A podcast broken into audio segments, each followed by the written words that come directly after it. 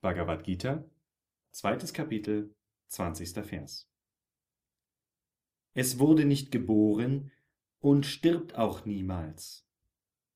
Nachdem es gewesen ist, hört es wiederum nicht auf zu sein. Da es ungeboren, ewig, unveränderlich und uralt ist, wird es nicht getötet, wenn der Körper getötet wird.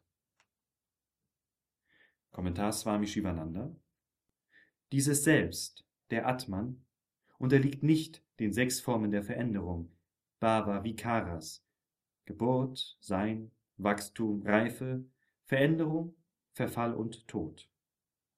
Da es unteilbar ist, Akanda, verringert es sich nicht an Größe. Weder wächst es, noch verfällt es. Es ist immer gleich. Geburt und Tod betreffen nur den physischen Körper. Geburt und Tod können das unsterbliche, alldurchdringende Selbst nicht berühren